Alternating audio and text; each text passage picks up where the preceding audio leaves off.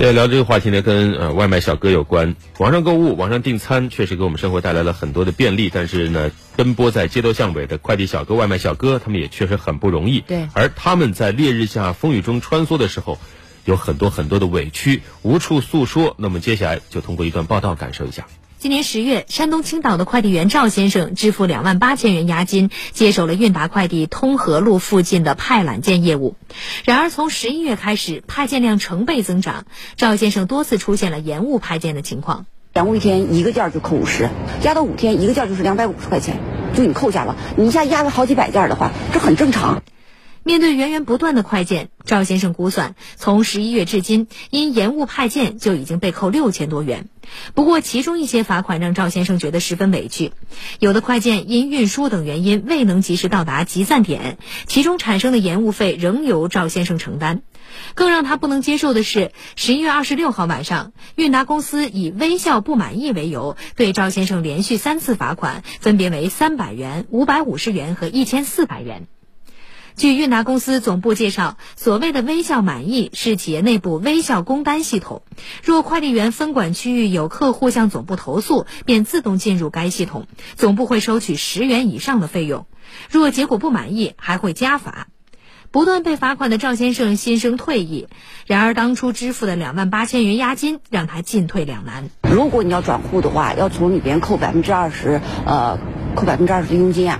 然后了，剩余的钱呢，你要压压在公司压一年，八千块钱压在一年。如果账户里有钱的话，我们要往外提现的话，还要扣费。与赵先生感同身受的还有贵州贵阳的一位外卖小哥，不过让他憋屈的不是公司，而是顾客。近日，外卖员小郭送餐时，因为按门铃吵醒了顾客尤先生的孩子，结果不仅外卖被尤先生砸烂，自己也挨了一顿骂。我我确实乱骂了的，我认账这边。为了呢，因为我确实气了娃娃，吵醒了娃娃一醒了，太难哄睡着。尤先生表示，自己连续两次提醒外卖员不要按门铃，结果对方依然如此，是不负责任的体现。我说俺们长着。你给我把娃哄睡着，你看老子给跪起都可以。我拿两万块钱的，你说两个少啊五千，哄不睡着，要么你给我跪起，要么你赔我五千。这你要选择这份工作，你要对这份工作尽责。如果你责任心都没有，你就不要干，你就可以卖葱卖蒜卖菜。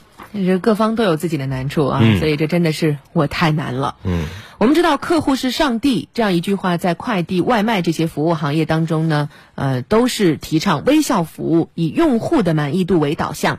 本来这是无可厚非的，但是如果说你的微笑服务的职业准则变成了不笑就扣钱的这样一种僵化的要求，如果购买服务的客户动不动就摆出一副眼高于顶、颐指气使的姿态，这样无视从业者尊严的职业生态和沟通态度，明显就是冷漠、蛮横，甚至是自私。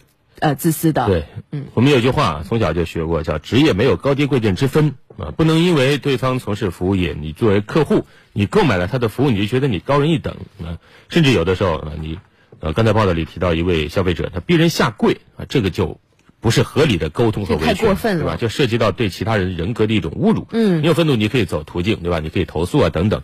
你用这种方式实在是不可取。对，作为快递外卖行业，我们也看到这几年确实是在呈现出一种爆发式的增长，而相关的企业管理和行业生态却没有及时的跟上和完善。整个行业呢，应该说它仍然是处于一种粗放型的发展的状态当中。一方面，外卖快递人员的职业素质没有一个合理的科学的标准啊，入职的门槛比较低。